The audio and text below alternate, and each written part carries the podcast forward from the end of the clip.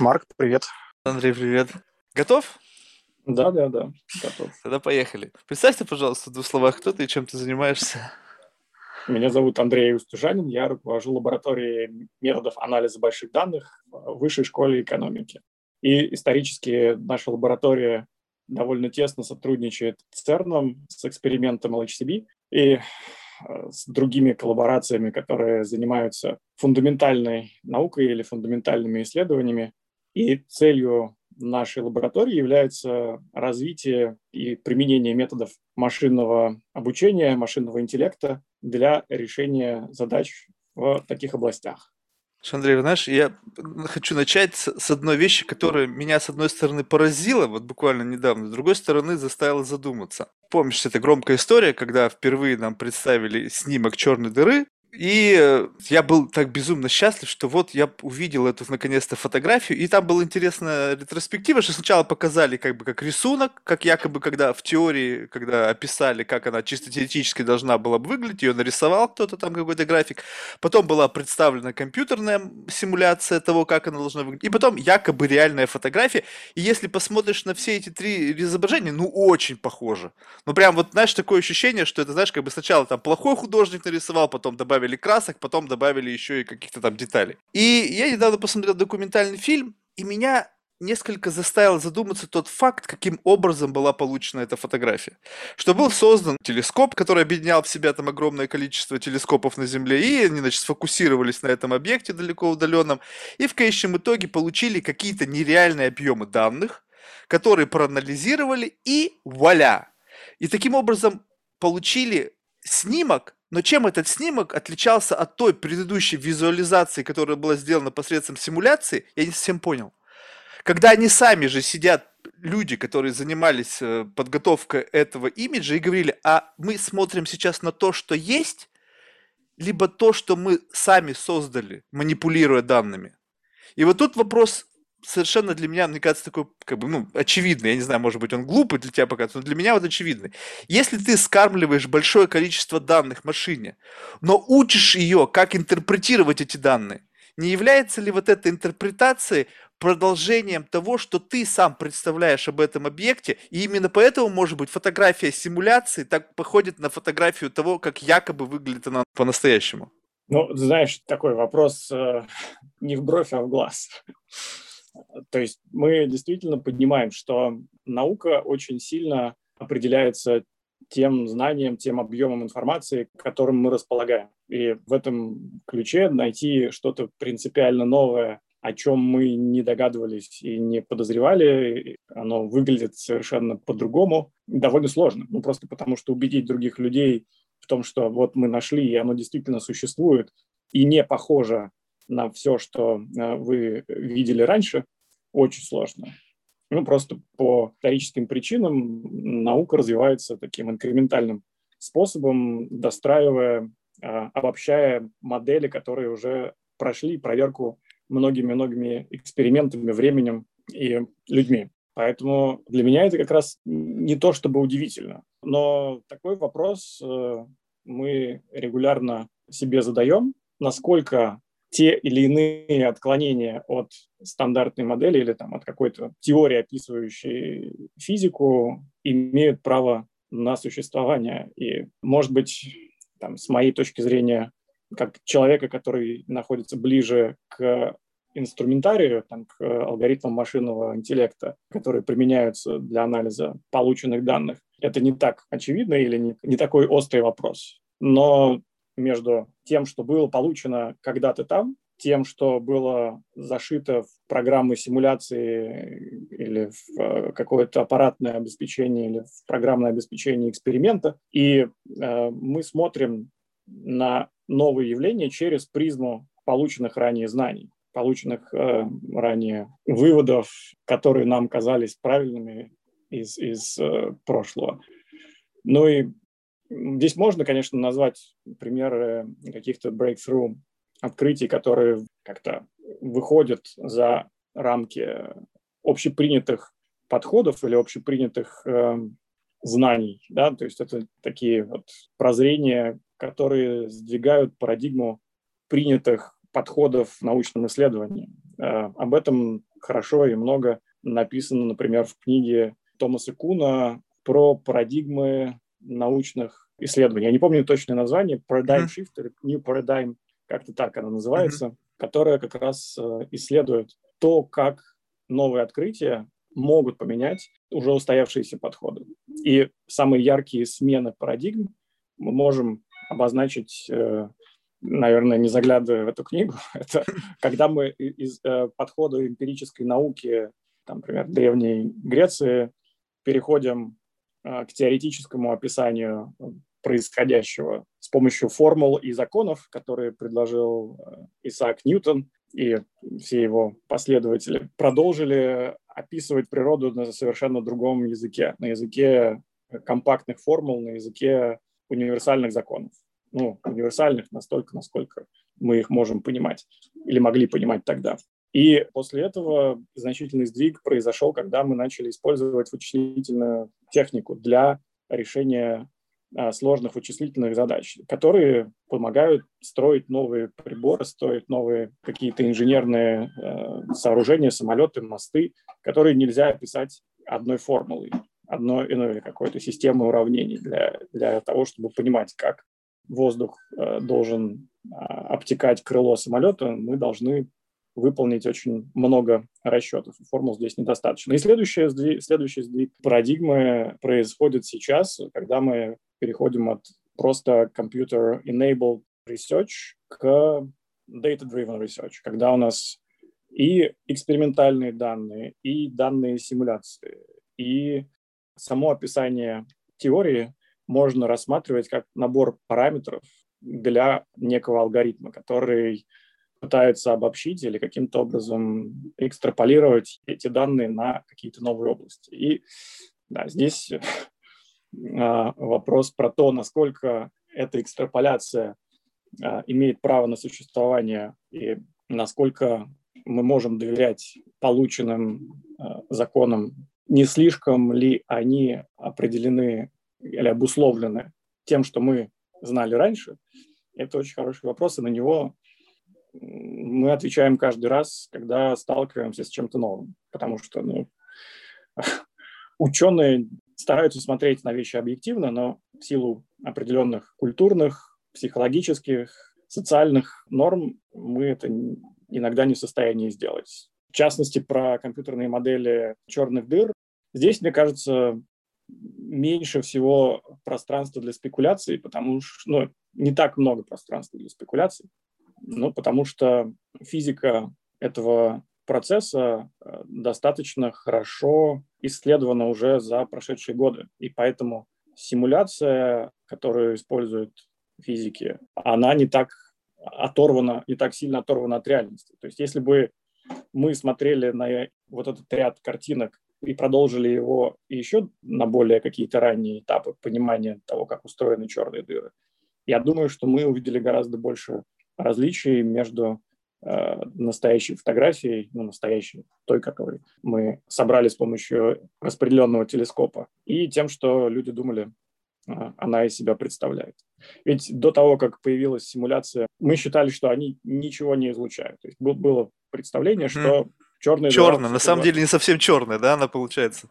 Поглощает, и мы ее, в принципе, увидеть не можем. Ну, она что-то искривляет вокруг себя, и судить о ее присутствии можно по искажению фона, который находится за этой черной дырой. Но оказалось, что выделяет. Какие-то есть э, излучения, какие-то есть э, Радиация, да? Процессы, да, радиация, которую вот мы можем зафиксировать. И это было вот тот момент, когда Стивен Хокинг и там, его коллеги в это смогли поверить и убедить своих собратьев по цеху, да, вот это было настоящим прорывом, когда поняли, что вот физика нашей реальности позволяет намного больше, чем мы думали об этом раньше. Вот они же заявили, что это фотография. То есть вот ты с этим как относишься? Как к фотографии, либо как тоже просто к симуляции, которая основана на реальных данных? То есть раньше в эту симуляцию загружали эмпирические данные, то есть то, что мы знаем о физике черной дыры о природе ее существования. И на, загрузив эти данные в машину, машина посчитала и выдала нам какую-то некую симуляцию. Сейчас, со, создав этот э, телескоп, да, они собрали данные. оттуда и объединив их, выдали какую-то картинку. Разница в том, что, по сути, как бы принцип получается тот же самый. Когда я делаю снимок на телефон, объект же реально не переносит, то есть он оцифровывается и потом превращается, появляется у меня на экране. Но я, по крайней мере, могу сравнить. Я вот могу сделать сейчас снимок, там, бутылки вот у меня стоит. И я посмотрю на телефон и посмотрю на бутылку и скажу, ага, то же самое.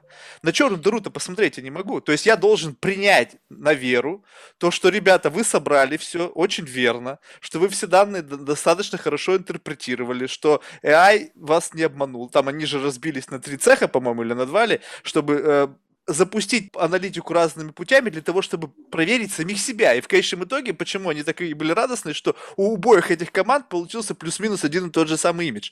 То есть сам факт того, что они сомневаются сами, понимаешь, вот одно дело, знаешь, вот я бы сомневался, человек, который абсолютно вообще ни хрена не понимает. А тут люди сами феноменальным пониманием процесса сомневаются в то, что в то, что они видят, это является действительностью.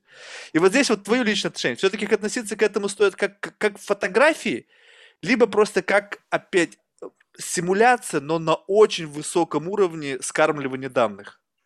Ну, здесь есть мнение такое, что все, что мы видим, это на самом деле э, проигрывание в, в, в голове предыдущего опыта, который с нами когда-то случился. Ну, понятно, что там не на 100%, но на какую-то большую долю. То есть, когда ты смотришь на бутылку, ты видишь не эту бутылку, а видишь э, те бутылки, которые тебе попадались когда-то на глаза, и, может быть, какие-то изъяны или особенности именно этой ты не замечаешь. Да. Mm. И, ну, и в этом смысле э, мы очень, очень сильно biased просто как люди. Мы, мы э, с большим трудом воспринимаем э, реальность как есть. И, и это, это требует э, специальных, специальных навыков, которые там, не знаю, годами люди как-то как стараются оттачивать.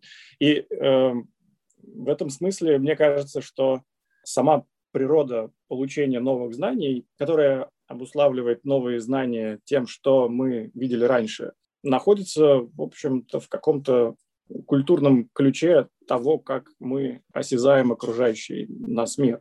И, и в этом смысле ну, вот фотография а, черной дыры, она очень, очень похожа на те фотографии, с которыми мы сталкиваемся каждый день там, с нашими родственниками, близкими и так далее. Вопрос, который можно было бы себе задать, наверное, как бы с такой более научной точки зрения, что если бы мы... Да, здесь, здесь нюанс еще заключается в том, что наш глаз не в состоянии воспринять те длины волн, которые излучает черная дыра за пределами видимого спектра. Поэтому все равно мы опираемся на некоторые инструменты реконструкции и перевода той части спектра в видимую часть, для того, чтобы мы могли это как-то оценить. Mm. И здесь можно было бы задать вопрос таким образом, что если бы мы построили какой-то космический корабль и отправили его в космос для того, чтобы он снимал эту черную дыру без помех и искажений, которые привносят там, весь межгалактический газ или какие-то объекты, которые находятся на расстоянии, и подлетел бы к ней, как в фильме «Интерстеллар», на какую-то орбиту, и снял, сделал бы снимок оттуда, насколько бы тот снимок был похож на то, что мы сумели реконструировать с помощью земных телескопов. Понятно, что это такой очень спекулятивный вопрос, мы не скоро подойдем к тому, чтобы собрать такой космический корабль или такой телескоп, но я бы относился к той фотографии, которая получилась, это лучшее, что может позволить себе человечество на текущий момент. Ну окей, просто было интересно услышать твое мнение. То есть действительно, как бы ответ на этот вопрос невозможен. Да? Тут даже было бы интереснее, даже знаешь, не то, что подлететь и сделать снимок, а подлететь и посмотреть собственными глазами.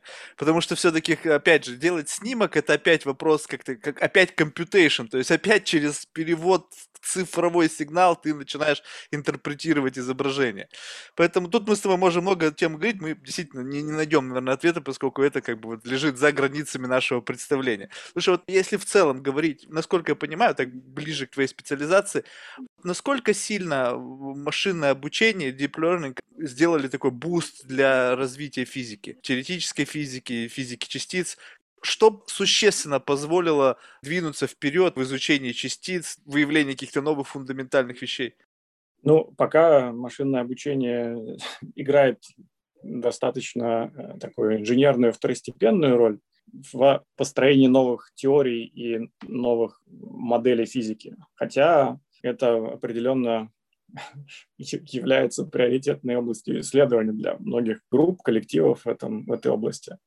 А, то есть сейчас э, мы э, в основном используем машинное обучение как более продвинутый а, инструмент, микроскоп с более высоким разрешением, который позволяет видеть то, чего мы не можем увидеть э, с помощью технологии без машинного обучения.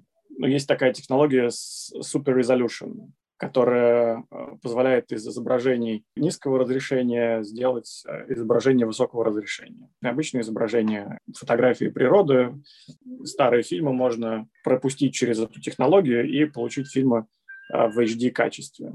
При этом каких-то заметных различий мы не увидим. Понятно, что там технологии немножко отличаются, но смысл такой, что мы можем обнаружить закономерности в данных более тонкого порядка, то есть так, такого, который мы не сможем увидеть грубыми методами. И это одно из э, направлений. Основное, я бы сказал, оно настолько сильно ассимилировало в культуру проведения физических анализов, что когда какая-то группа описывает их анализ и говорит, что мы не использовали те или иные методы машинного обучения, нейросети, э, деревья выбора, то к ним приходят с вопросами, а почему? То есть если раньше э, нужно было объяснять, э, почему мы полагаемся на эти нейросети, и объяснять, почему они не дают какие-то неоправданные искажения, которые мы не смогли отловить в процессе их обучения, то сейчас э, Тори повернулась на 180 градусов. То есть нужно объяснять, почему не используется. Но отчасти из-за того, что мы понимаем, как можно проверить эти искажения в процессе построения анализа, выполнения каких-то кросс-проверок на калибровочных данных или на еще каких-то каналах и убедить себя, убедить окружающих, что здесь э, мы не вносим ненужных искажений, а просто убираем уровень шума до нужного уровня, то есть э, убираем его практически до нуля или до того уровня, когда мы начинаем верить, видеть сигнал с гораздо большей достоверностью. И второе, наверное, направление, в котором машинное обучение сейчас начинает получать э, boost, популярность заключается в том, что мы используем его для ускорения компьютерных симуляций с помощью нейросетей.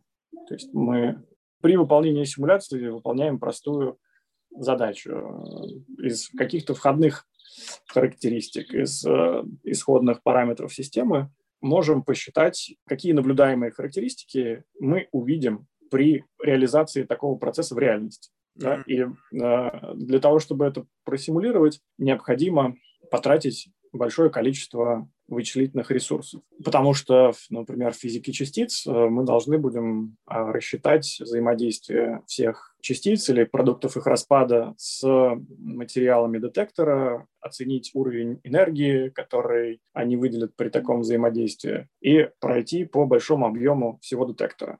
Это дорого.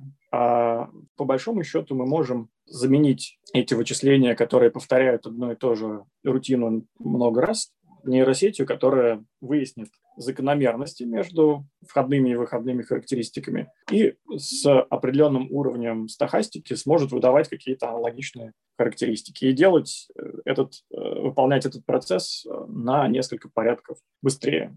Вот, то есть это такой, такой процесс замены повторяющихся однообразных вычислений нейросетями. Это вот второе направление.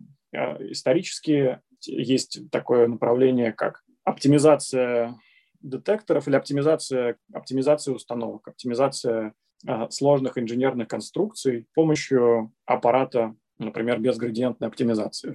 Такие методы, которые не требуют э, дифференцируемости, могут э, найти глобальный ну или относительно подходящий локальный минимум конфигурации аппарата, который мы хотим построить до того, как мы начали проектирование. Там яркий пример э, таких подходов это, это численное моделирование турбин, самолетов, э, космических кораблей, которые должны обладать определенными характеристиками, но мы не можем позволить себе их проектирование либо чисто умозрительно, потому что это очень сложная система, или на практике, потому что каждый запуск стоит очень дорого. То есть это производство сложной системы, сложно, сложно запустить, сложно протестировать, и мы можем этот процесс промоделировать внутри компьютера и оптимизировать его каким-то алгоритмом, там, генетическим алгоритмом или алгоритмом, основанным на байсовской оптимизации, или каким-то еще. И вот с развитием методов машинного интеллекта появляются новые методы, которые работают лучше, чем текущий state of the art, который я сейчас назвал. Наша группа тоже активно работает в этом направлении. На прошлой конференции New Rips мы э, написали об этом статью про то, как методы, основанные на генеративных сетях, используется для оптимизации детектора одного из экспериментов на Большом адронном коллайдере. Слушай, правильно ли я понял, что раньше данные скармливались и методом машинного обучения проверялась модель, то сейчас есть возможность создавать модели? Ну, можно и так сказать, да. То есть э, сейчас, э, я бы так сказал, что раньше это тоже делали, но а, сейчас это набирает гораздо большую популярность. И еще вот в том ключе, что с помощью методов оптимизации мы можем не только находить оптимальную конфигурацию какого-то устройства, но мы можем находить, например, формулу лекарства или формулу какого-то белка, который удовлетворяет заданным характеристикам, или кристаллическую решетку правильной структуры, которая позволяет материалу обладать определенными свойствами, типа супер твердость или там супер э, проводимость или сверхпроводимость при высоких температурах. Да, и вот э, с помощью машинного обучения мы можем не просто в прямом направлении от, от э, кристаллической решетки перейти к свойствам. Да, как бы это как раз то, что делают симуляторы. А с помощью машинного обучения мы можем гораздо быстрее сделать обратный переход mm. от э, того, что мы хотим получить, к тому, что э, определяет эти свойства, к тому, как материал, белок э, или какая, какой-то детектор должен быть устроен, чтобы мы э, от него получили максимум пользы. Слушай, ну вот э, это все, насколько я понимаю, это supervised learning, да? Это то, когда ты все равно даешь машине какой-то понятийный аппарат для того, чтобы она в конечном итоге действовала так, как ты от нее ожидаешь.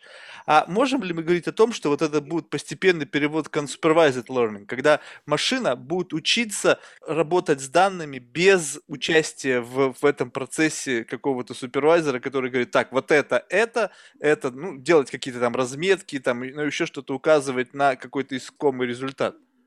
Здесь э, Supervised learning — это, э, в общем, такое математическое э, математический класс алгоритмов, поэтому я бы его не использовал. Supervised learning в машинном обучении — это алгоритмы, которые опираются на имеющуюся разметку, то есть mm-hmm. на признаки событий, признаки объектов, которые мы добавили в обучающий набор данных для того, чтобы машина с ними научила разбираться.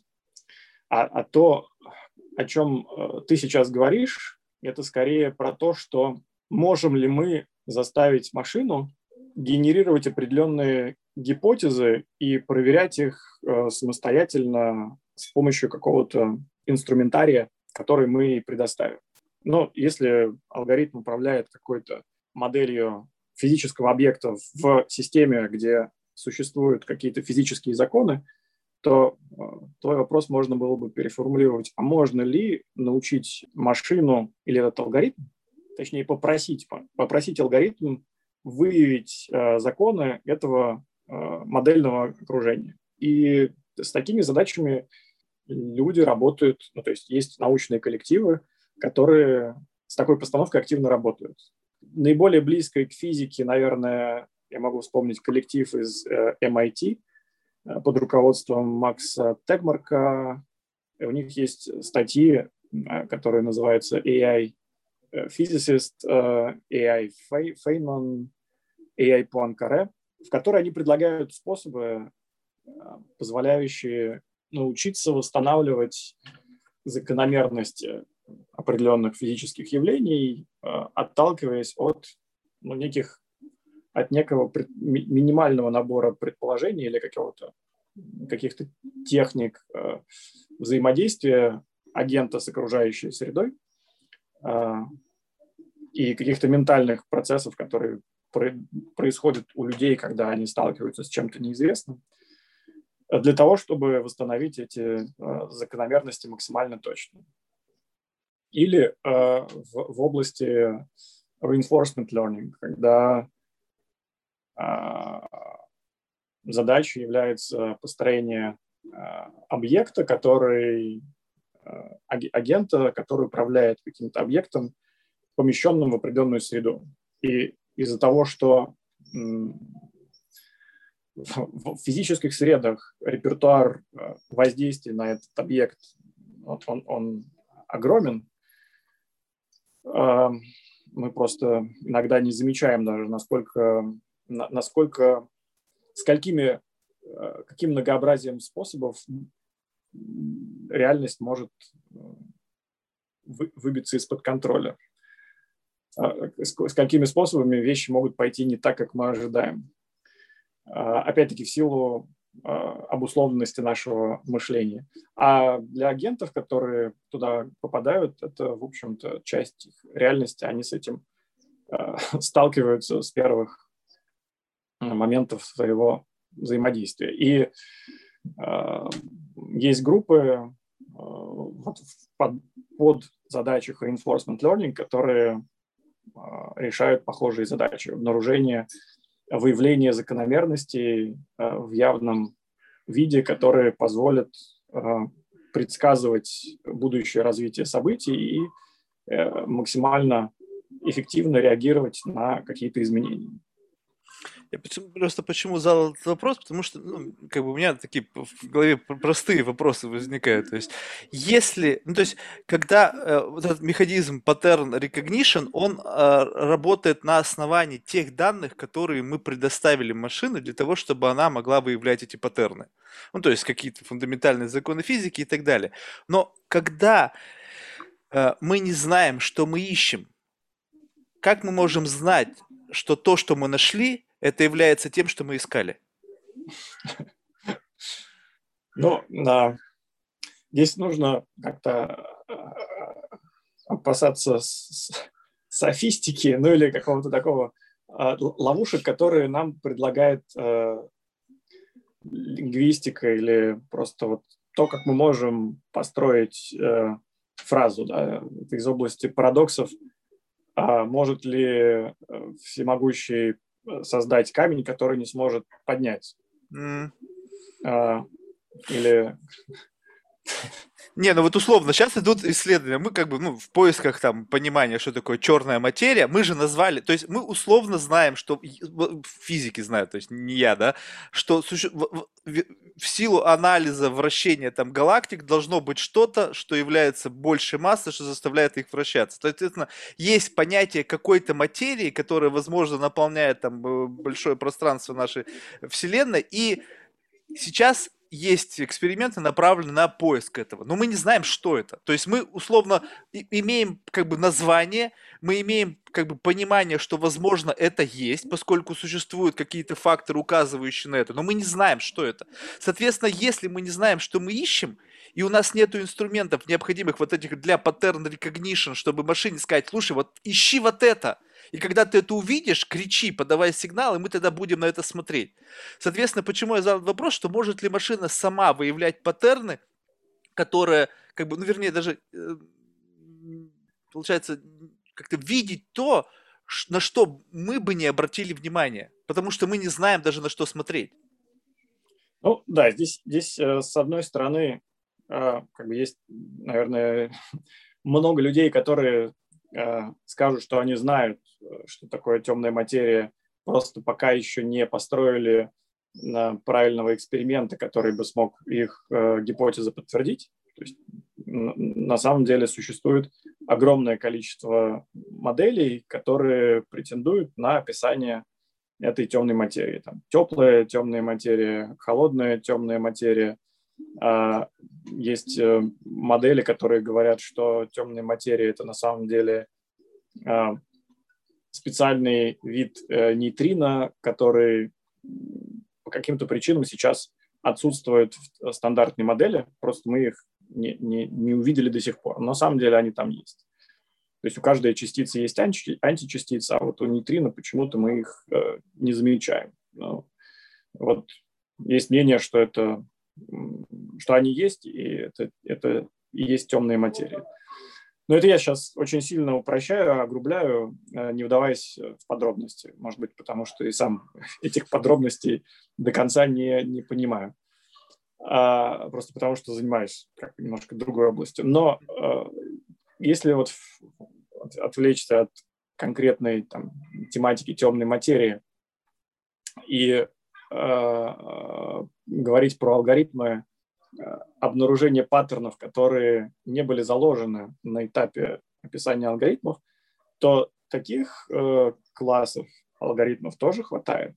Они Э, общ, объединяются действительно, а, в, в, входят в подмножество unsupervised learning алгоритмов, и э, обычно их называют либо anomaly detection, э, либо э, outlier detection, то есть это некие нерегулярности, которые э, мы знаем, что присутствуют в данных, и мы точно не знаем, там, как они устроены, знаем, что их обычно меньше, чем того, что нам нужно, и э, алгоритм обычно строится так, что мы генерируем как можно больше того, что мы знаем, и, и говорим, что это правильные, хорошие паттерны.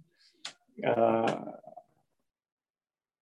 и строим некоторую выпуклую, некоторую оболочку э, вокруг того, что мы знаем. И алгоритм, который э, дальше пытается отличить известное от неизвестного, просто смотрит, принадлежит ли точка, которую э, мы видим, внутренности этой оболочки или находится снаружи И, и все, что попадает э, вовне, автоматически считается аномалии, которую мы можем, например, предоставить дальше человеку для э, дальнейшего анализа или выкинуть, если мы достаточно как, уверены в том, что большое расстояние от этой оболочки говорит о том, что мы э, э, никогда не ждали этого увидеть, никогда не, не хотели ничего такого э, наблюдать. Ну или наоборот, если оно далеко, и мы это увидели, значит, что-то очень интересное. В зависимости просто от того, как мы хотим этот алгоритм использовать. Ну и здесь интересные, интересные подходы из, может быть, недавних, из недавних исследований, которые, в которых также участвовала, участвует моя группа, заключаются в том, что мы можем э, совместить э, алгоритмы unsupervised с алгоритмами supervised и э, использовать алгоритмы, которые способны выделять сложные паттерны и, и применить их для вот такого, для, для решения таких задач за счет э, увеличения количества аномальных э, событий, э, используя для этого генеративные модели. То есть мы можем взять э, смоделировать, э, смоделировать возможные аномалии, просто глядя на то, как устроены, как устроено то, что мы знаем, и какой-то небольшой пример аномалий, которые мы, э, которые мы видели. И сгенерировать искусственно дополнительный объем аномалий, который поможет алгоритму классификации не просто построить оболочку, которая может быть очень грубым приближением в многомерном пространстве. Эта выпуклая оболочка может охватывать регионы, в которые э, могут попадать нормальные объекты. А сделать эту оболочку более, более избирательной, так скажем. И, Знаешь, и она будет работать более точно знаешь, вот я на, на схожее объяснение где-то наткнулся там в каком-то документальном фильме, и там спикер говорил о том, что вот мы можем, используя ганы, и э, создать частицы, которых как бы нет. И приводит в качестве примера э, использование ганов при создании лиц людей. Что вроде как мы взяли датасеты, да, то есть то, что, о чем ты говоришь, что из существующих в объемах данных объединили их, используя генеративную сеть, мы создали новые лица, которых нет в принципе. Но когда речь идет о создании частиц, если лица условно, ну да, бровь выше, ниже, глаза там такого цвета, не знаю, там череп, мы, мы все равно говорим о создании характеристик объектов, которых мы знаем. Когда речь идет о использовании ганок для создания новых частиц, которые могут принципиально отличаться, то есть вот, вот как можно использовать то, что мы знаем, для создания то, чего мы не знаем, то, чего мы не, мы не видим. Ты вот сам говоришь, что есть там теории, когда там есть какие-то нейтрино, которые якобы не имеют антиматерии, и поэтому мы не можем их доказать, мы их не видим. Так мы их не видим. Соответственно, в вашей базе данных, в нашей модели нету того, что можно было бы использовать для создания этих частиц. Как можно из того, что нет... Ну, представь себе, что мы бы использовали черта лица человеку и создали бы пришельца. Вот это пример того, как, как ганы могли бы создать частицу, которой нет. Но ведь сколько комбинирую лица людей, ты пришельца никогда не сделаешь. Ты никогда не сделаешь из лица человека, из там, миллионов лиц людей, там, морду собаки, либо морду тигра. Ты все равно будешь работать в рамках вот этой классификации, и как бы ты будешь как бы варианты одного и того же создавать. Ну, да, я с этим согласен. Я немножко тоже э, озадачен а, что имел в виду автор этого фильма. Я его, к сожалению, не я смотрел. Я потом скину ссылку. Да. А, потому что действительно модели а, машинного обучения очень сложно справляются с задачей экстраполяции. То есть, когда мы хотим построить по имеющимся набору данных что-то похожее на этот набор данных, окей, и а, здесь нам, нам помогает как бы одно из основных предположений, на котором базируются алгоритмы машинного обучения, о том, что данные, с которыми мы работаем, они распределены точно так же и, в общем-то, независимо друг от друга. И в этом смысле задача интерполяции очень хорошо ложится на эти алгоритмы.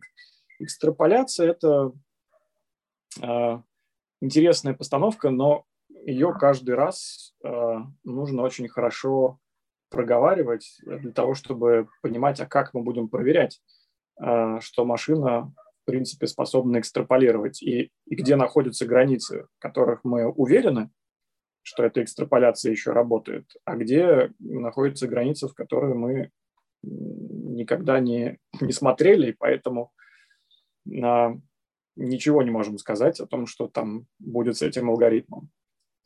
То есть в этом смысле э, алгоритмы машинного обучения очень сильно отличаются от э, законов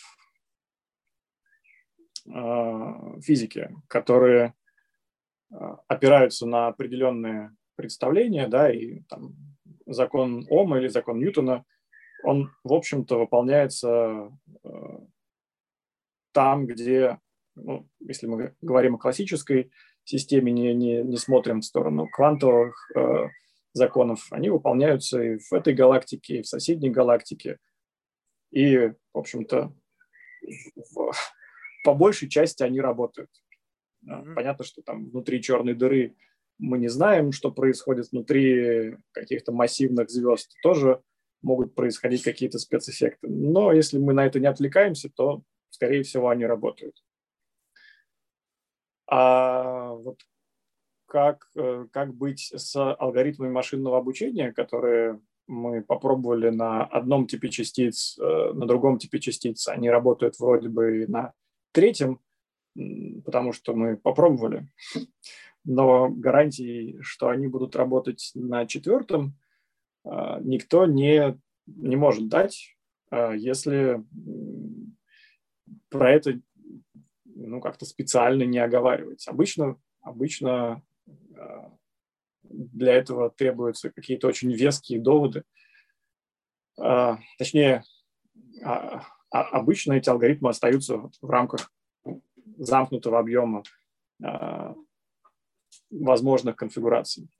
Может быть, в этом видео люди говорили не о частицах, с которыми, ну, вообще говоря, сложно работать, потому что э, частица, одна частица от другой частицы отличается достаточно сильно. То есть там есть какие-то очень э, существенные изменения, если мы говорим про элементарные частицы, там каоны, пионы, протоны, нейтроны, они очень сильно отличаются друг от друга. От мион от электрона, а протон от каона.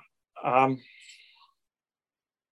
а, не, ну здесь я должен сделать дисклаймер, потому что я не знаю, о чем он думал спикер, потому что он сказал new particles, но это может быть new, как, ну, как то, что ты привел пример, да, как бы, либо new, как бы абсолютно new, да, то есть тут я, я не знаю, о чем было конкретно, ну, то есть вопрос семантики. Здесь, здесь можно представить, что если бы э, речь шла о новых э, органических соединениях или кристаллических решетках, э, то это пожалуйста. То есть мы можем обучить генеративную модель на какой-то базе соединений, которые удовлетворяют определенным свойствам. И дальше попросить нейросеть сгенерировать похожие соединения, которые не присутствуют в этой базе, но,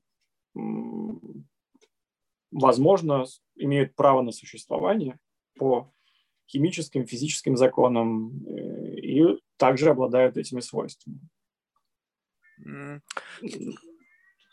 Слушай, а может быть, э, ну, все ответы лежат вот в области квантов, квантовой физики. Может быть, вот текущие математически а, основанные computation, вот эти технологии не могут ответить просто на ряд вопросов, потому что, ну, это как бы, ну, представляешь, вот если бы мы пытались решить проблемы, ну, вот как бы, то есть мы пытаемся решить вопросы физики математическим путем, то может быть, вот на этапе трансформации вот этих, как бы, объединения этих знаний, мы что-то ускользает. Может быть, вот появление квантовых вычислений позволят ответить на вопросы, поскольку это будет из одной области, то есть это будет э, как бы единая природа, и может быть только тогда откроются какие-то данные, которые вот сейчас ускользают.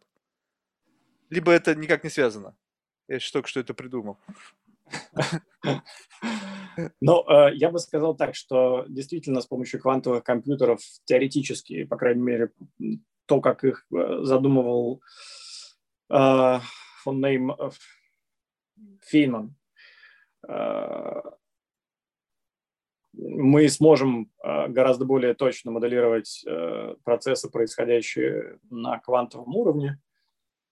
Но я далек от той мысли, что такие компьютеры позволят э, упростить расчеты, которые происходят, например, расчеты процессов, которые находятся на более высоких уровнях организации, таких как э, там, социальные, экономические процессы и так далее, про которые мы ну, знаем, может быть, э, меньше, чем э, мы знаем про а физические явления у нас нет какой-то стройной теории, э, которая описывает социологические, э, экономические, какие-то макрополитические процессы.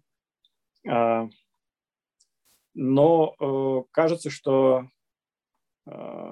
совокупность подходов, которая сейчас выстраивается на, на, примере физики, да, это сочетание а, экспериментальных данных, сочетание неких теоретических э,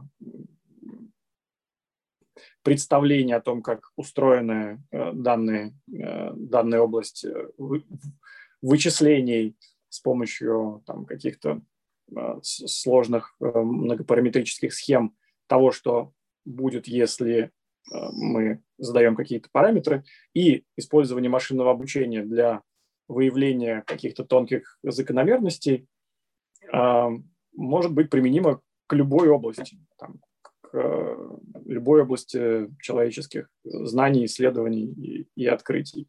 Если мы добавляем сюда вычисления с помощью квантовых э, компьютеров, мы получаем большую, э, большую ну, как бы, производительность, мощность и, и можем предсказывать поведение более сложных систем, более э, сложных систем на, на квантовом уровне, да, то мы получаем как бы более, мощный, более мощную цепочку, но все равно в ней будет присутствовать э, все четыре компонента. Эмпирика, теория, вычисление и какой-то анализ данных с помощью какого-то интеллекта. Ну или пятая, пятая компонента – это а, человеческий интеллект, который позволяет этот э, круг получения новых знаний замкнуть и связать с другими областями знаний, в которых находятся другие исследователи, другие исследовательские группы. То есть так, чтобы мы все еще находились в общей системе координат, которая э, позволяет понимать, что происходит вокруг нас. То есть кванты это просто увеличение мощности. Это не переход на какой-то принципиальный новый уровень в, в выявлении паттернов, э, в, не знаю, в понимании там природы тех или иных явлений. Это просто скорость вычисления. Ну, есть э, здесь, здесь сложно спекулировать на эту тему, потому что, ну или просто спекулировать на эту тему, потому что мы пока не э, получили э, каких-то практических подтверждений того, что мы э, можем делать или не можем делать с помощью квантовых компьютеров. Здесь может произойти некий такой качественный сдвиг, когда эти вычисления начнутся, начнутся использоваться, станут использоваться повсеместно или для решения огромного количества задач. И мы поймем, что вот есть еще э, класс задач, которыми мы раньше другими способами не справлялись. И ну, я подозреваю, что, что, что это возможно. Там, так же, как с э, появлением э, обычных компьютеров, мы научились решать э, принципиально э, более сложные задачи. Например, поиска по интернету.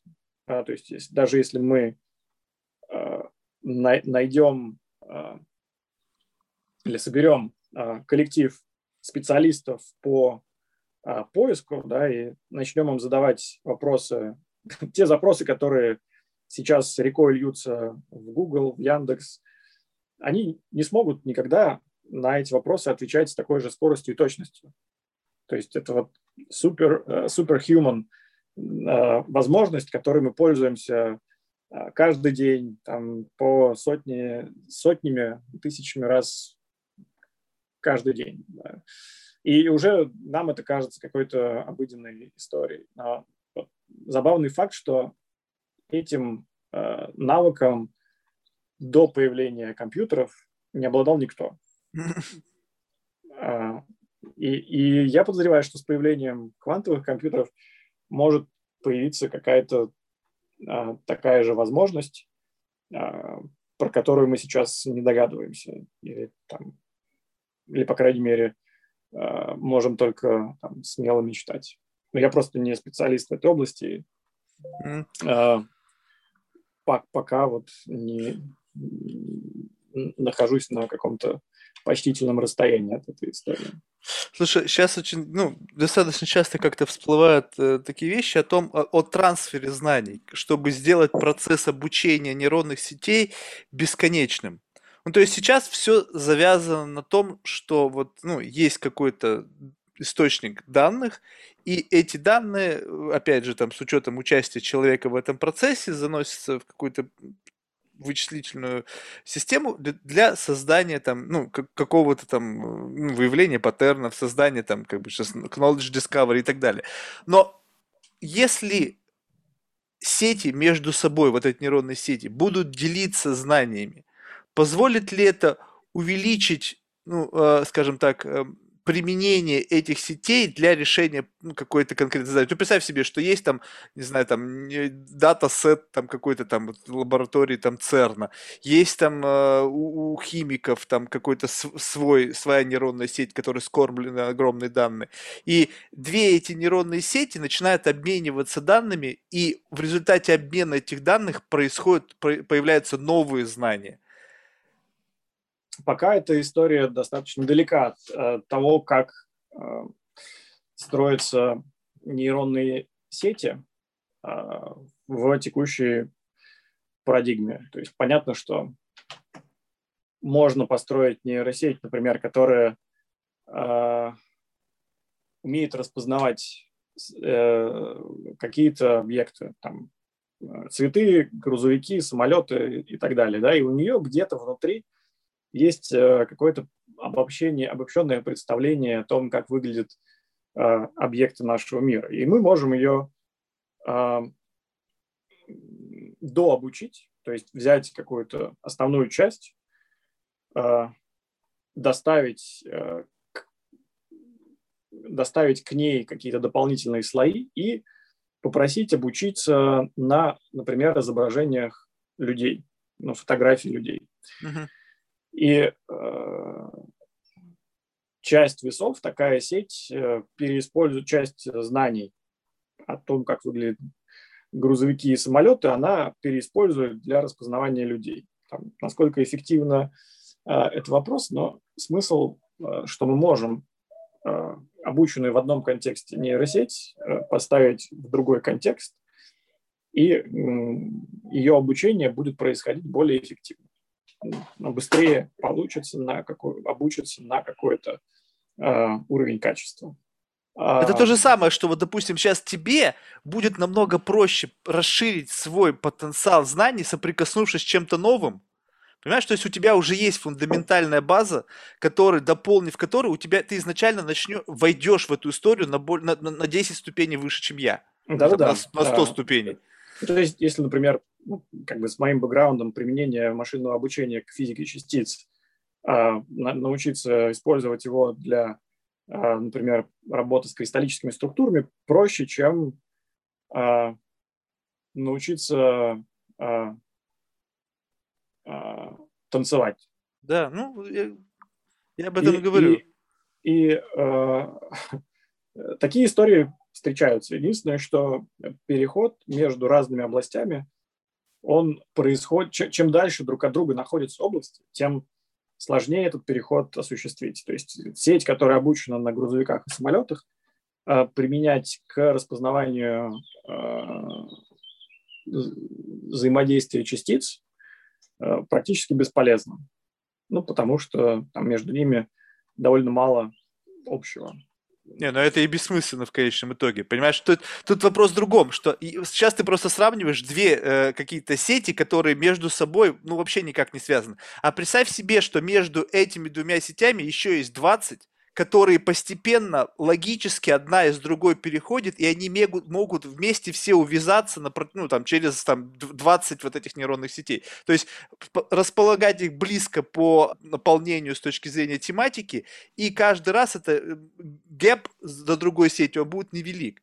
И если человечество сможет объединить все нейронные сети, которые есть сейчас, как условно, как в некий такой нейронный, нейронный интернет, да, когда вот все нейронные сети объединены между собой, то будут сети, э, как раз-таки точки соединения, будут близки по, ну, относительно близки. Вот то, что ты привел пример, изображение, допустим, там, самолетов, там, э, и, и э, автомобилей, и, там, не знаю, изображение, не знаю, там, мотоциклов и, и танков. Ну, в общем, что-то что рядом но от танком переходим к вертолетам, от вертолетов там еще к чему-то, ну и пошло, пошло, пошло.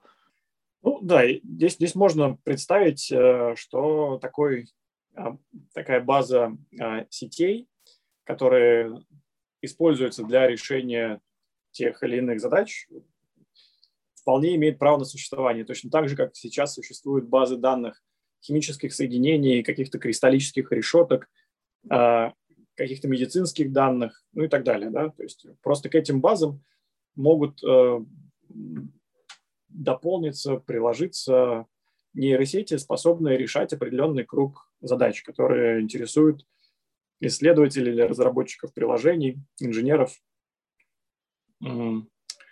Так что они могут с их помощью либо генерировать что-то, либо распознавать что-то, а, либо искать какие-то аномалии.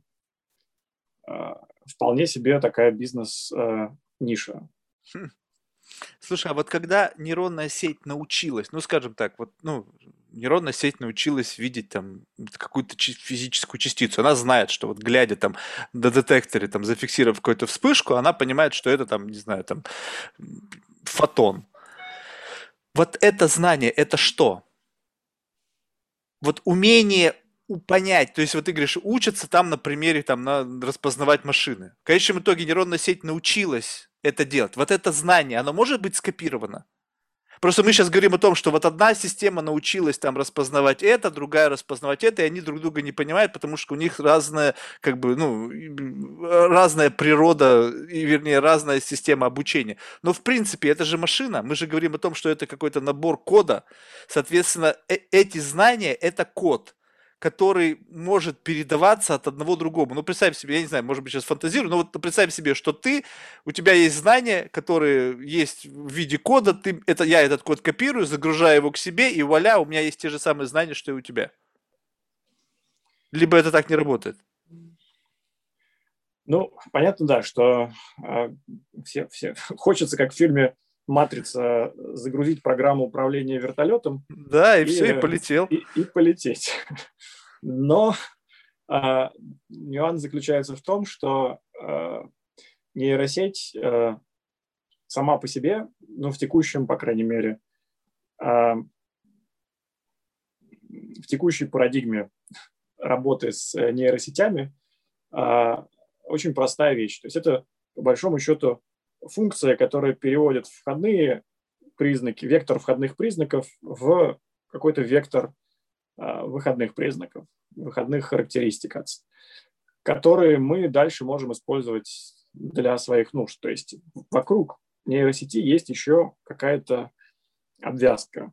Там его можно называть э, навык, можно называть агент, можно называть программа, неважно. То есть это нечто э, функциональное, Э, разработанные человеком для того, чтобы решать определенную задачу, и просто один из элементов цепочки, которые этот агент выполняет, заполняется нейросетью, которая эффективно решает ту задачу, которую для нее а, сумели поставить. И по большому счету, когда ты говоришь про загрузить а, там, знания это про э, то, чтобы загрузить вот этот скилл или загрузить этого агента к себе. И, ну, наверное, наверное, э, не, ну логика моих рассуждений простая. Если нейронные сети были построены по аналогу человеческого мозга, а человек может передавать знания от человека к человеку, соответственно, и нейронная сеть может передавать знания от нейронной сети к нейронной сети. Вопрос в том, что человеку требуется больше времени, нейронная сеть это может делать намного быстрее. А,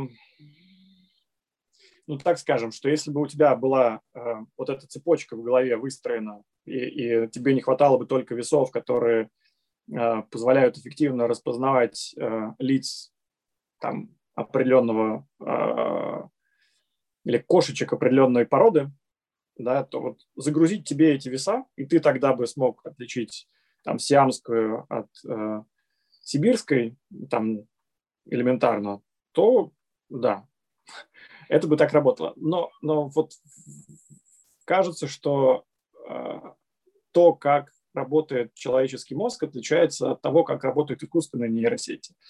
Э, мы, ну, мы люди, э, обычно используем какие-то более семантические, более э, содержательные понятия.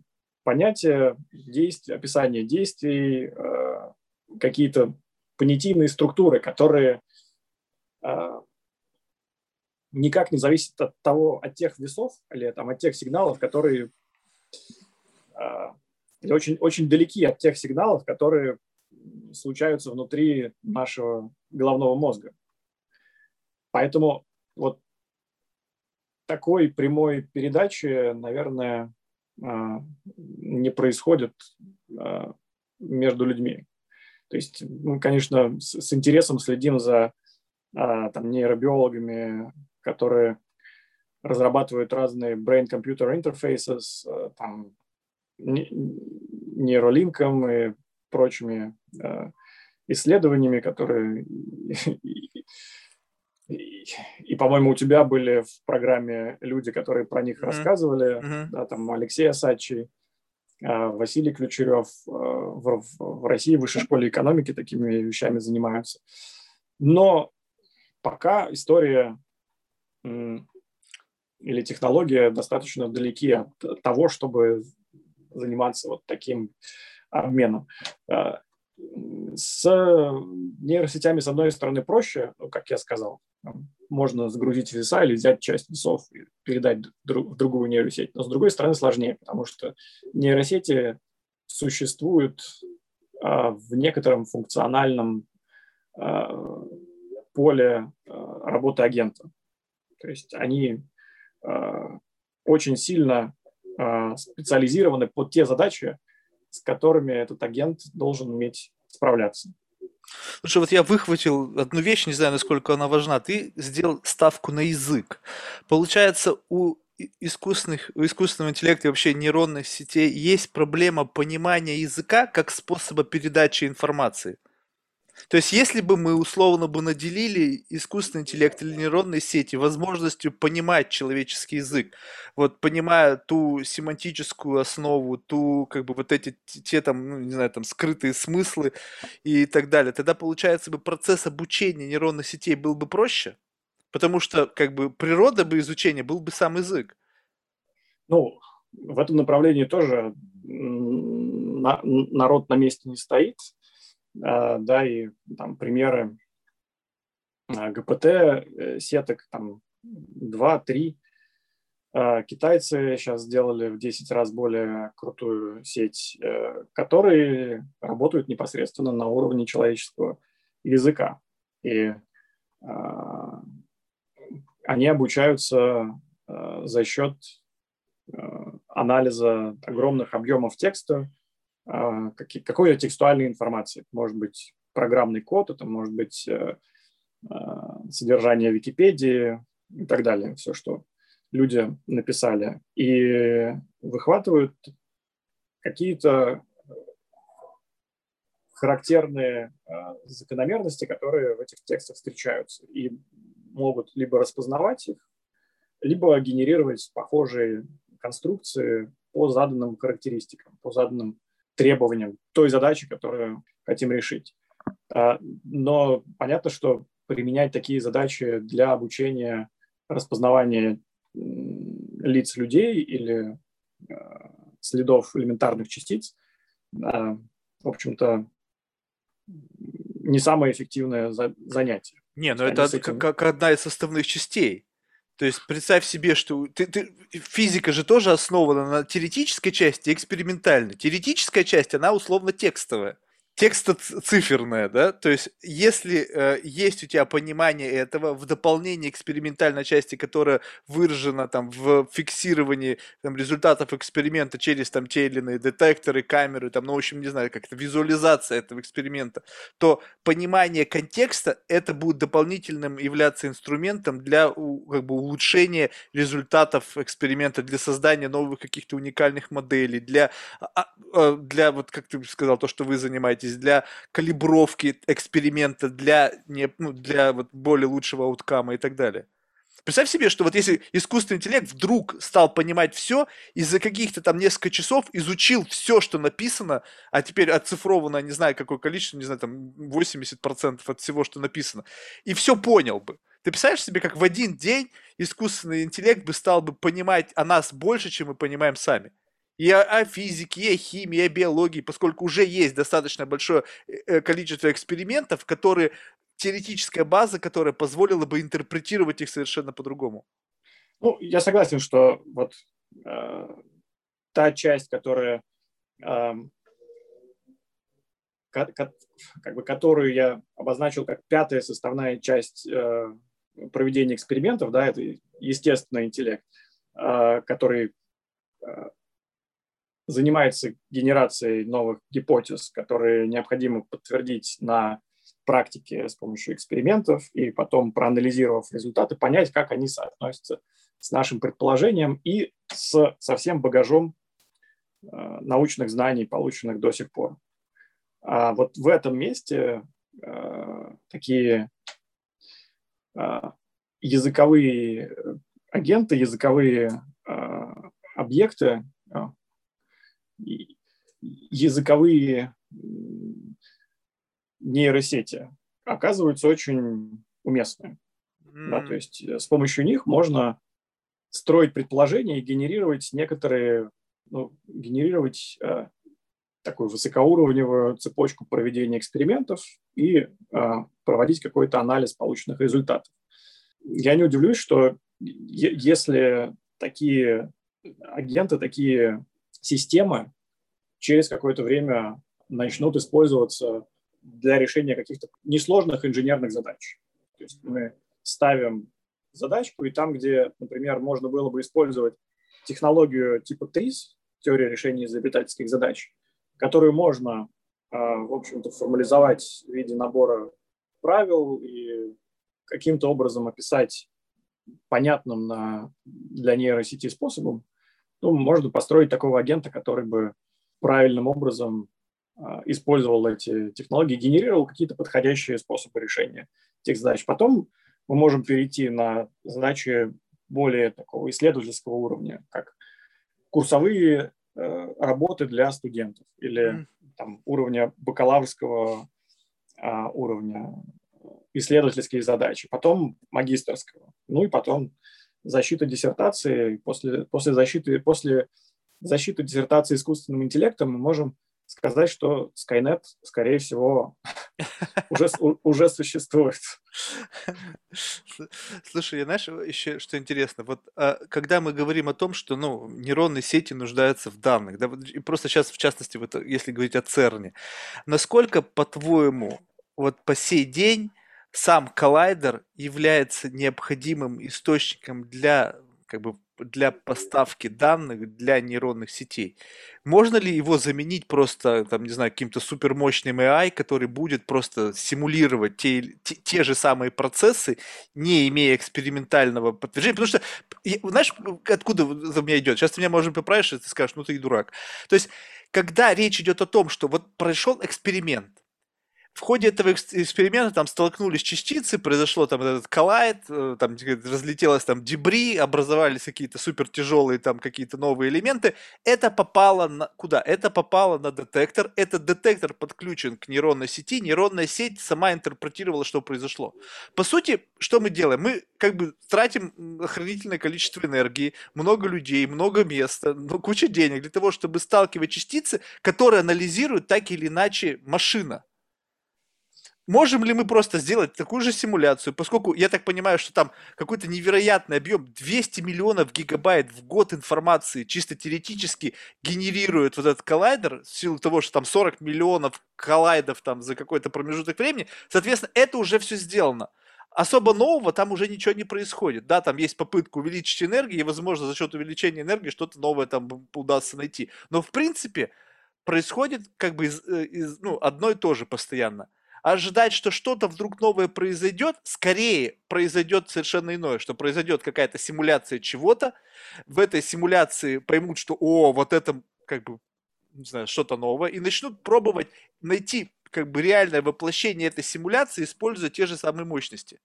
И в конечном итоге опять все вернется к тому, что результаты этого эксперимента будут опять же проверять искусственный интеллект нужен ли вот такой дорогой инструмент для создания данных, когда они вот в любом случае как-то полусинтетические какие-то?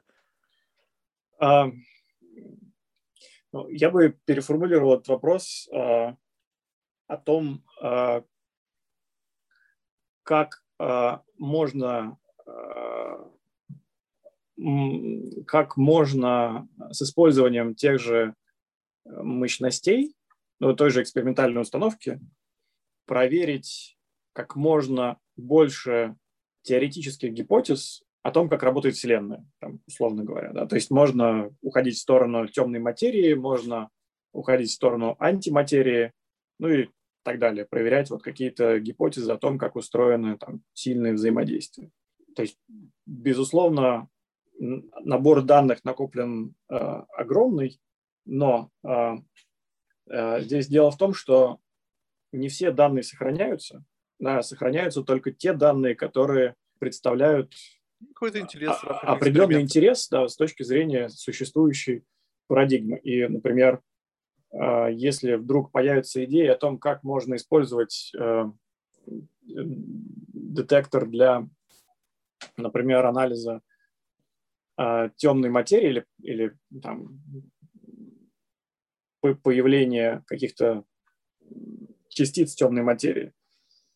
И для этого необходимо а, немножко изменить геометрию детектора, там, добавить каких-то чувствительных элементов или добавить э, каких-то а, еще а, магнитов или чего-то еще, что позволит их зафиксировать с большей э, точностью. То есть сейчас они теряются в шуме, и поэтому мы не можем ничего сказать, есть они или нет даже с использованием методов э, машинного обучения, а, то ну, нужно, вот, во-первых, провести апгрейд, добавить каких-то э, конструктивных элементов, а во-вторых, э, провести какие-то, провести дальнейшие измерения и понять, что там происходит.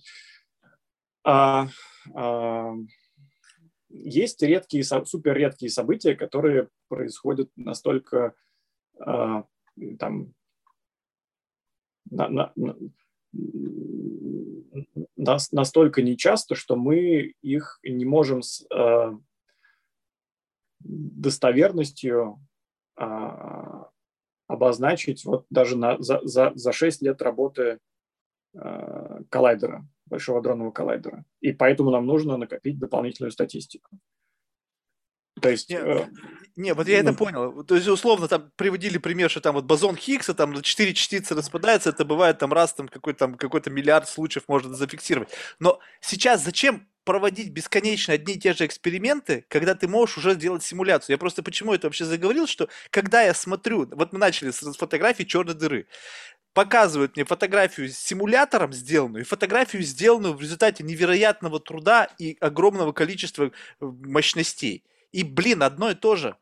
Так тогда, ну, так, если, э... если теоретическая физика, мы говорим о частицах, которые на данный момент не имеют практического применения, то есть это просто фундаментальная наука, и ее можно полностью симулировать уже сейчас на основе накопленных знаний, тогда просто, может быть, заниматься бесконечно, симулируя всевозможные варианты – не, ну э, здесь, здесь же там логика-то очень простая, что э, если мы чего-то не знаем, и оно не зашито в симуляции, э, то мы этого никогда и не, не засимулируем.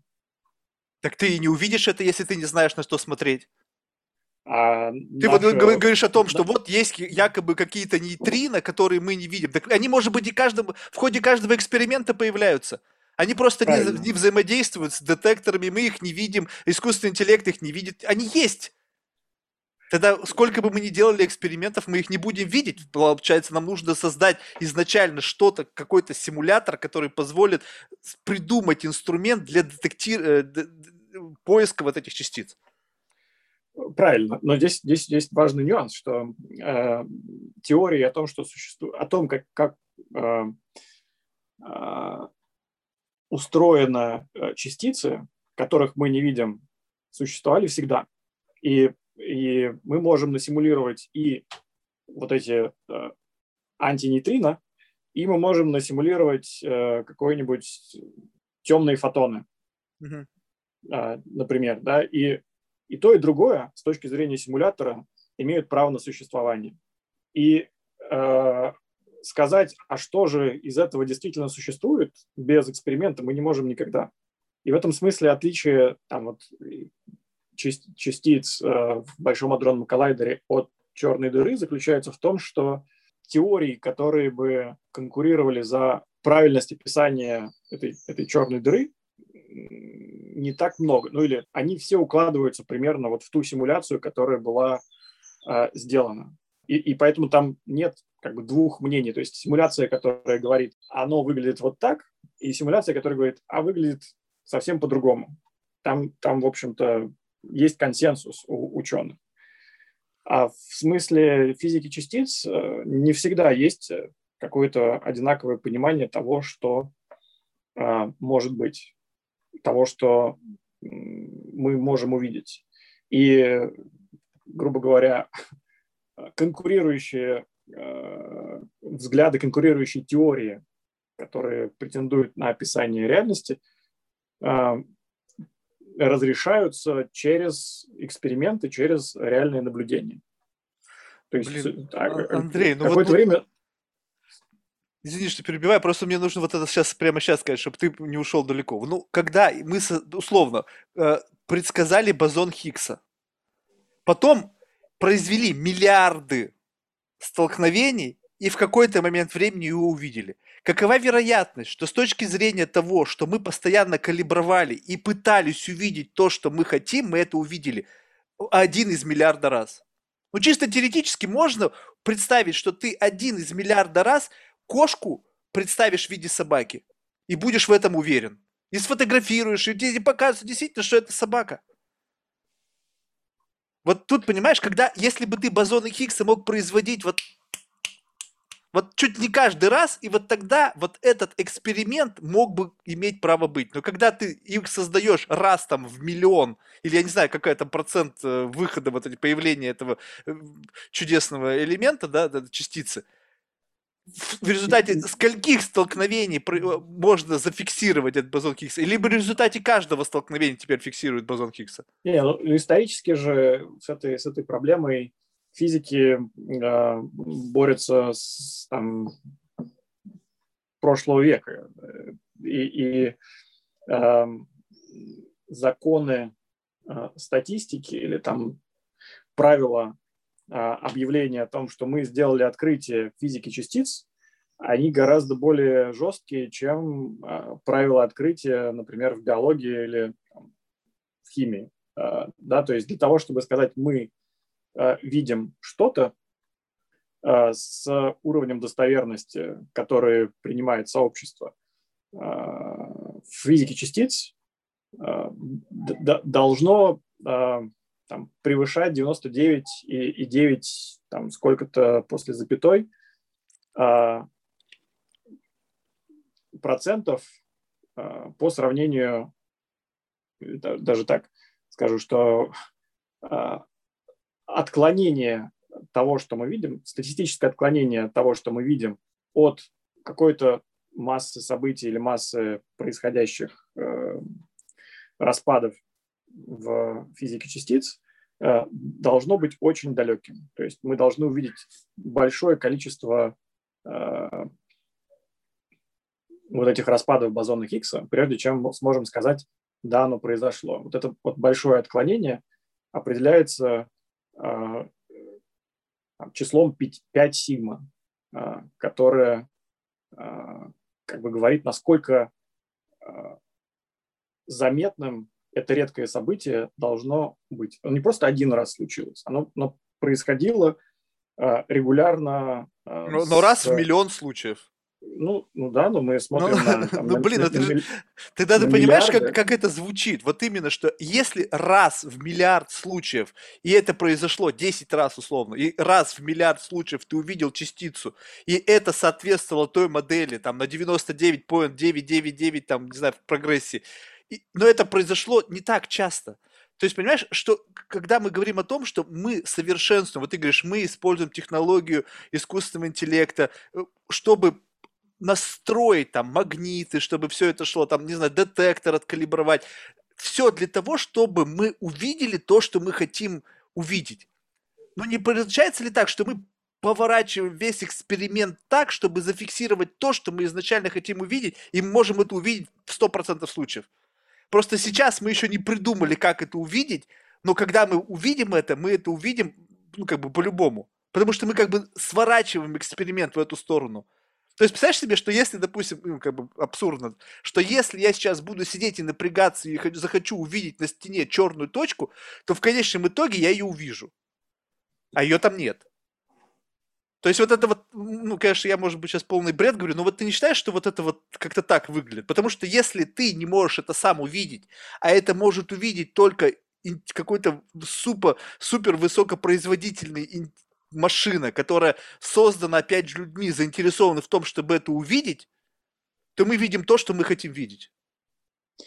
Ну, тут, тут есть э, все-таки некий уровень критицизма в сообществе, да, который э, как-то регуляризирует э, то, что мы э, видим совсем э, как бы совсем призраков, которых не существует.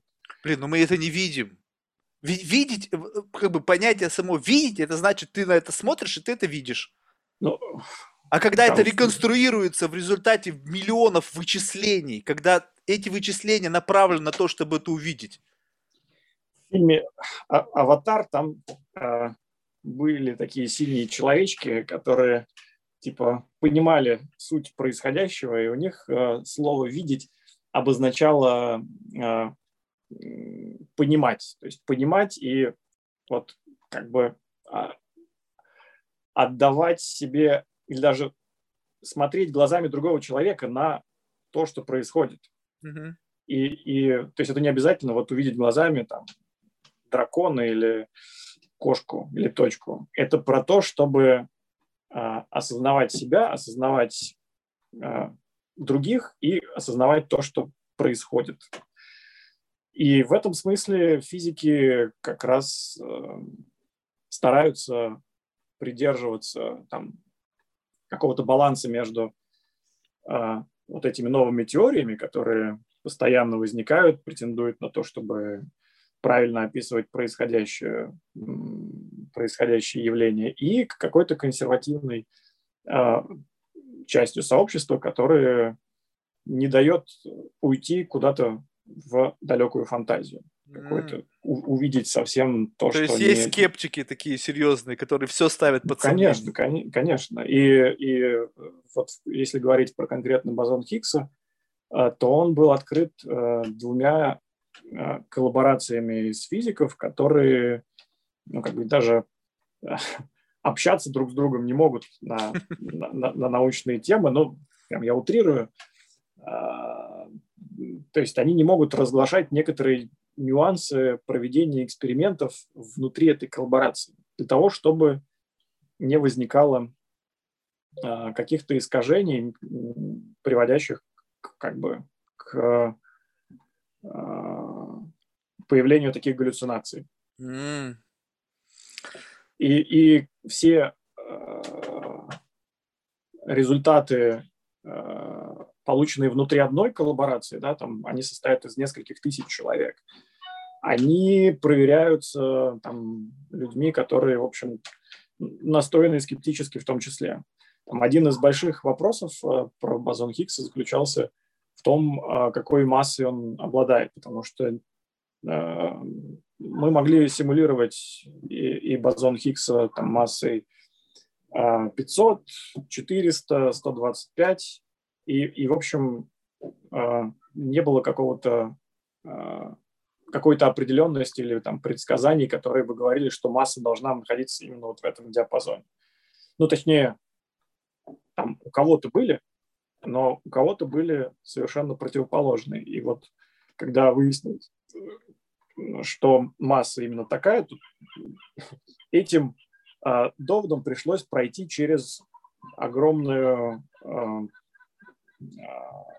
через, через, через слой э, критики, э, которая, если бы это было не так, все эти э, доводы бы разрушила в пух и прах. Слушай, ну вот, вот тебе пример, такой абсурдный, на, на уровне, на, на моем интеллектуальном уровне, да, чтобы...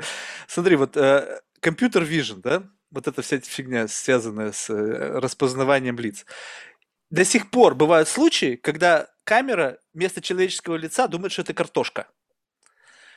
То есть получается, что в зависимости от объема обучения нейронной сети один и тот же самый объект может представляться с точки зрения аутпута по-разному. Скажем так, что сегодня наша научная мысль смогла загрузить в интерпретацию этого процесса вот такой объем информации. И сегодня мы видим, что это бозон Хиггса. Но если завтра что-то изменится фундаментально, произойдет изменение что-то, какое-то новое прорывное решение, возможно, мы посмотрим на это и скажем, не, ни хрена, это не картошка, это лицо. Это же все как-то, вот знаешь, вот, ну, я не знаю, может быть, я вообще не имею права на эту тему рассуждать, но вот если есть вот такой пример, вот, вот реальность, вот есть система компьютерного видения, и вот она сегодня видит, э, смотрит там на человеческое лицо и видит картошку. О чем это говорит? О том, что, значит, ну, как-то это все зависит от того, какой датасет, какой объем данных загружен, каково вообще представление текущее ну, научного сообщества о том или ином явлении, природе этого явления и так далее. Соответственно, интерпретация строится на том, что у нас есть сейчас, но в действительности это может быть что-то совершенно другое. То есть мы просто сейчас должны говорить о том, что наша наука – это то, что сейчас мы понимаем. То есть мы живем вот здесь и сейчас, но то, что это в действительности является то, что это есть, это не факт. Ну, слушайте, с, с этим же никто не спорит. То есть э, ученые к этому как раз, мне кажется, наиболее открыты. Да? То есть там я подозреваю, что диванные аналитики – а, гораздо сильнее расстроятся, начнут рассказывать, что жизнь устроена иначе. А, то есть э, какие-то какие такие paradigm shifts, они, они же происходят э, регулярно, да, и там квантовая физика, и там теория относительности, э, там открытие Э, того, как устроены э, цепочки РНК, ДНК, э, как бы они вот меняют то, как люди думают, что устроено окружающее пространство. Да? Там самая, самая там, наверное, известная история про эфир. Вот, как бы думали, что свет распространяется благодаря вот, волнам в эфире. Но Потом выяснили, что можно и без, без эфира это делать. То есть волна, но среды как таковой и нет. И, и ну ничего, померили, посчитали, согласились, зашлись дальше. Теперь эфира, эфира нет.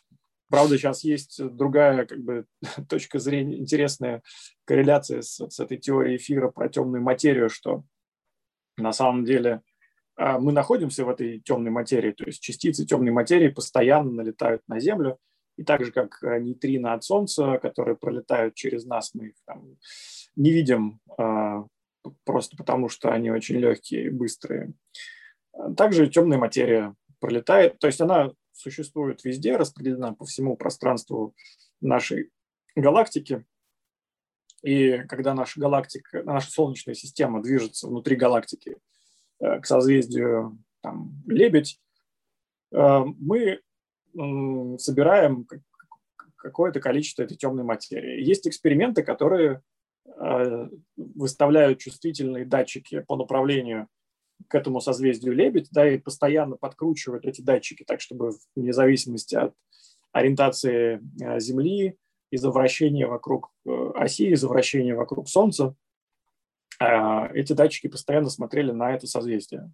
Угу. Ну и если они увидят, что есть какое-то отклонение по наблюдаемым частицам именно в этом направлении, будет говорить о том, что вот наша Солнечная система находится в какой-то среде этой темной материи постоянно. Просто мы как рыбы не замечаем воды, не замечаем этой темной материи. Слушай, удивительно. Мне, мне вот нравится, когда люди вот формулируют гипотезу. Вот знаешь, вот ты мне сейчас ее озвучил, а понимаешь, вот как, что до какого уровня просветления нужно дойти, чтобы вот из, исходя из того, что ты сказал сейчас, сделать такой вывод. Вот для меня вот ну, совершенно, совершенно не очевидно, что именно вот увидев это, это будет означать, что мы живем внутри э, темной материи. И вот это вот формулирование гипотез меня, знаешь, просто ну, завораживает. До какой степени люди могут глубоко окунуться в представление об науке, окружающем нас мире, чтобы представлять такие гипотезы. Это просто, знаешь, удивительно. Слушай, знаешь, я бы вот какую тему интересно хотел э, захватить сейчас. Я недавно об этом совершенно услышал, и просто интересно знать, что ты скажешь на эту тему. Evolutional Computation. Это Но какой-то новый же... этап э, развития. Не-не, эта история существует. Э, ну, там э, изначально evolutionary algorithms их придумали довольно давно, там середина прошлого века или там со второй половины прошлого века. Логика у них примерно в том, что мы можем закодировать некую характеристику объекта, который мы хотим там, оптимизировать или рассчитать э, с помощью какого-то вектора. Назовем его хромосомой. Ну, неважно почему, просто, просто красиво звучит. Uh-huh.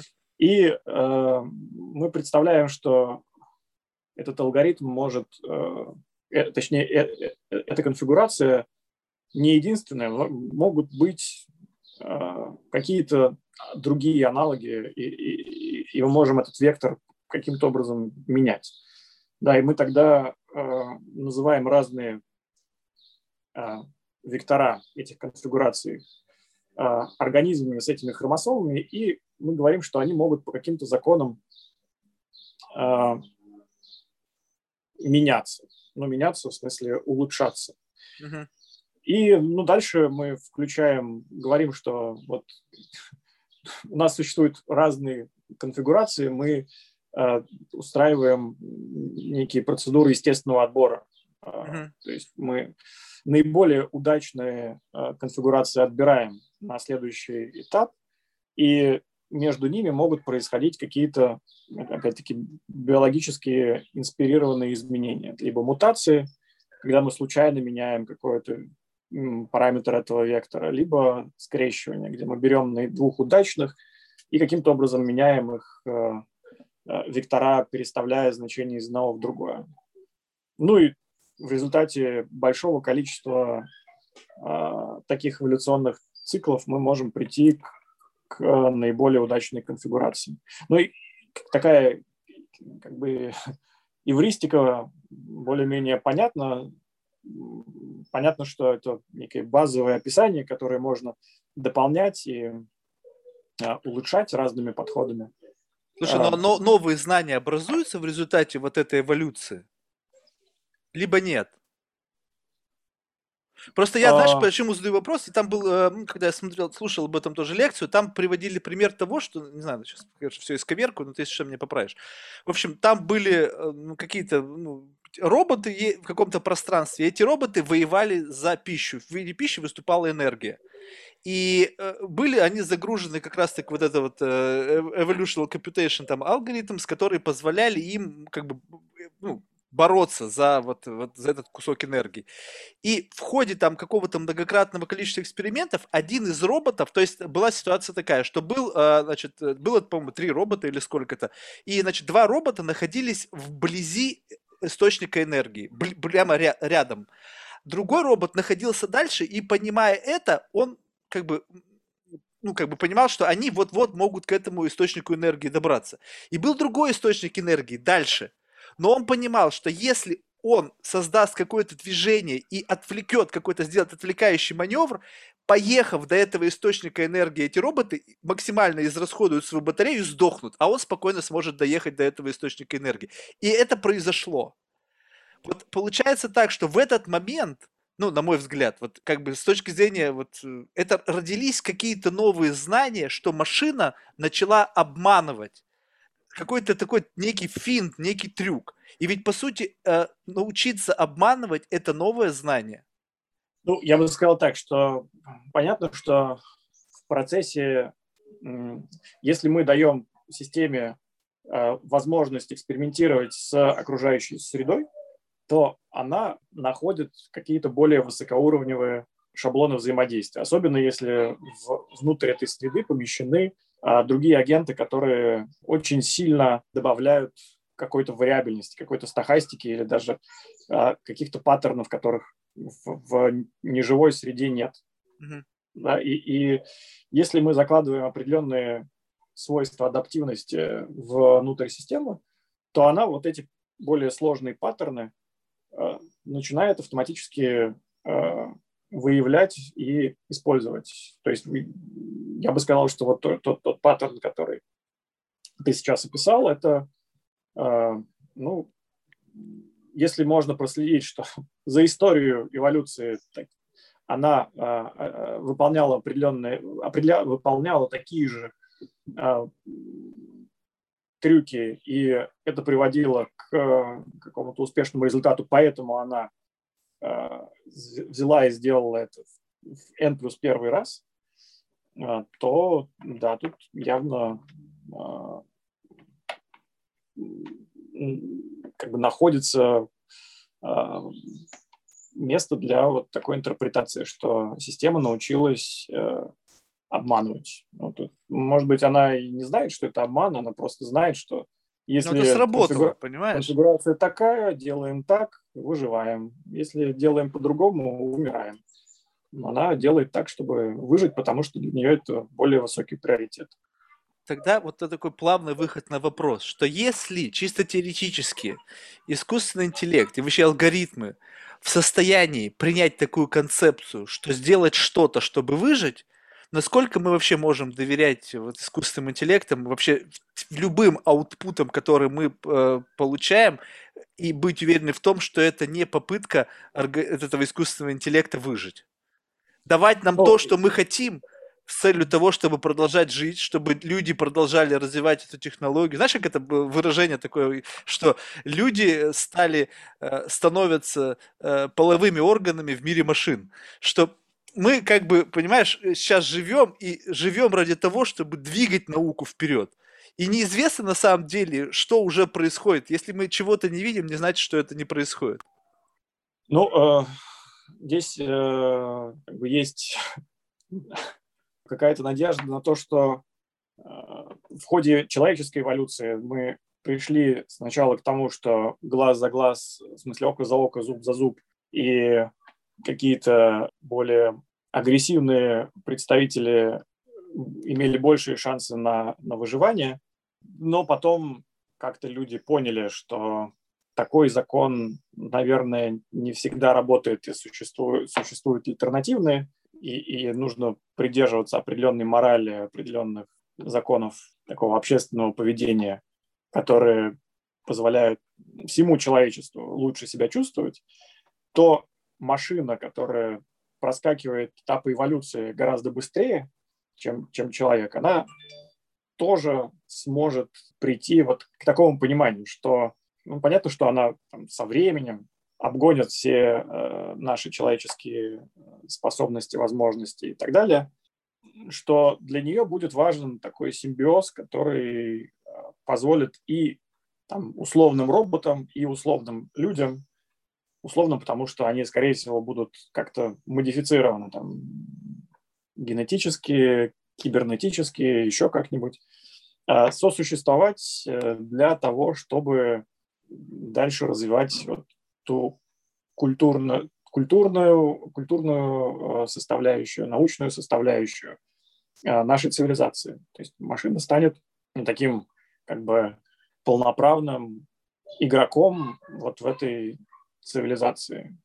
То есть я не буду спекулировать на тему того, что же э, нам, людям, бедным, останется после того, как машина научится управлять собой, людьми, государствами, э, там, роботами, танками и, и так далее. Рисовать и писать картины, а, ну, потому что это такая область а, очень, очень сильно спекулятивная. Но я не исключаю возможности, что при определенных параметрах симбиоз вполне допустим. Слушай, ну вот в завершении, знаешь, вот интересно, вот э, было бы узнать, вот э, что для тебя вот конкретно в перспективе там, ну, какого-то там ближайшего будущего было бы вот самым таким прорывным решением, вот лично в твоей практике, лично в том, что ты занимаешься, что, что позволило бы изменить принципиально твое отношение к тому вообще, как, как это может развиваться дальше? Вот какое событие, на твой взгляд, должно произойти, чтобы ты понял, блин, мы выходим на совершенно иной уровень уже? Когда машина, когда публикуется статья в Nature за авторством э, искусственного интеллекта. О, вот это да. И, и мировое... И, и, тут подожди, вот тут а, пусть опубликоваться она может, она даже условно завтра может опубликоваться. Вопрос ведь насколько научное сообщество и критики, и скептики примут вот эту достоверность того, что не, будет не. Ну, здесь же, здесь же Nature это не просто там как бы э, районная газета, да, а, а в общем-то там достаточно а, как бы суровый процесс а, ревью полученных результатов. Там, может быть, даже Nature это некий, это как бы такой а, порог, что сигнал, что уже все. Как бы это, мы, мы уже проморгали э, все, все, все, а, все, всех предвестников, и все, пора, пора уже а, паковать чемоданы. Mm. Там даже пройти ревью в какой-то более простой журнал. Там, для того, чтобы стать автором статьи, необходимо, во-первых, э, сделать определенный, сделать определенный эксперимент, провести определенные исследования. Необходимо сформулировать э, результаты полученного исследования э, в виде вот, общественно принятого, принятого артефакта статьи да, с определенным, написанным в определенном жанре. И пройти процесс обмена, сообщ... обмена сообщениями по имейлу, там, по, по имейлу. А, критики, которые на тебя начнет сыпаться после того, как ты скажешь, я написал статью. Вот ты знаешь, вот тут, вот тут очень интересную вещь ты сказал, и сейчас ты мне дал опять очередную пищу для ума. Как бы, и в то, что для машины, по сути, есть, смотря что является целью для машины. Если для машины является целью попасть в этот журнал, то это одна история. Представь себе, что твои возможности не ограничены, у тебя есть доступ к любой информации. Ты можешь создать контент, который удовлетворит внимание ну, любого критика. Потому что ты понимаешь, можешь проанализировать статьи, можешь проанализировать рецензии к этим статьям и понять, что является как бы, ну, самым таким как бы breaking point, да, где вот ну, узкое горлышко. Если цель для машины попасть в журнал, то на самом деле проблемы туда попасть, я думаю, что для нее не составит, когда это станет возможным в принципе. Другой вопрос, что попасть туда с такими мыслями, которые не способны восприять человека. А если редактура состоит вплошь из людей, которые просто не в состоянии принимать концепты, они могут не пропустить туда эту мысль не потому, что, э, не знаю, там, эта мысль глупа, а только потому, что мы не, они не будут в состоянии понять те сложные концепты, которые искусственный интеллект хотел бы в этой статье отобразить. Ну, э, здесь можно сказать, что э, попадание статьи за авторством искусственного интеллекта в журнал – это не просто э, подтверждение того, что статья, что, что интеллект может проводить эксперименты, э, писать какой-то текст, а то, что он может э, соотносить полученные им результаты с теми нормами описания результатов э, школой мысли, которые принято в человеческом сообществе. То есть это не просто интеллект, который там бомбит э, и, и, и вот какие-то космические выводы э, выдает на гора, а э, какая-то human-friendly mm. конструкция, которая там способна к диалогу с человеком. Ты понимаешь, как будет грустно, когда это произойдет. Это знаешь, вот как, наверное, грустят сейчас шахматисты, когда Альфа Зеро там просто теперь как бы разносит их в пух и прах. И когда выйдет такая статья, понимаешь, это получается опять, что и здесь даже опять люди проиграли. Я думаю, что здесь надо дать подольше подождем, чтобы у людей знаешь, руки Нет, не опускались. Я не знаю, когда это произойдет. Надеюсь, что это произойдет там не завтра.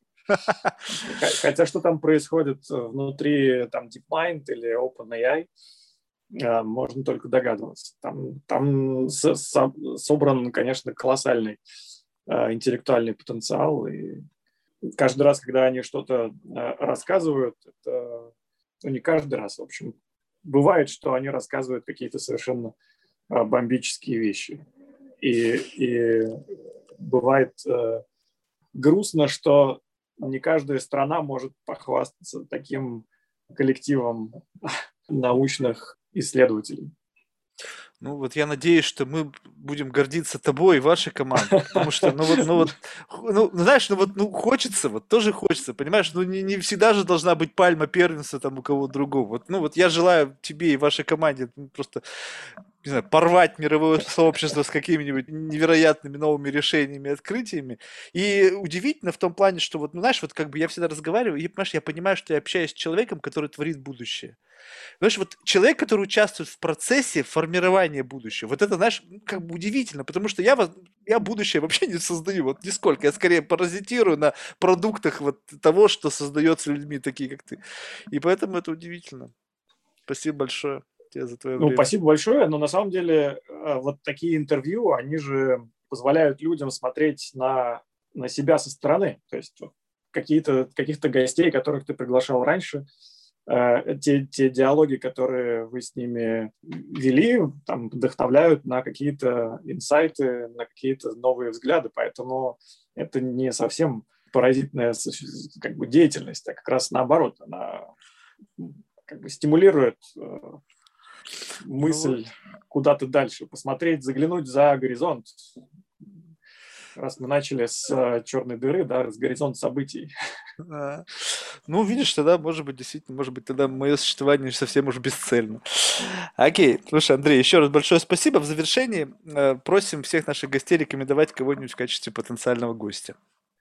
Я не, не знаю всех. Вот, я, ну, ну если назовешь... Да, э, ну, может быть, э, Олег Пивоваров. Мы, мы все еще по русскоязычному, да?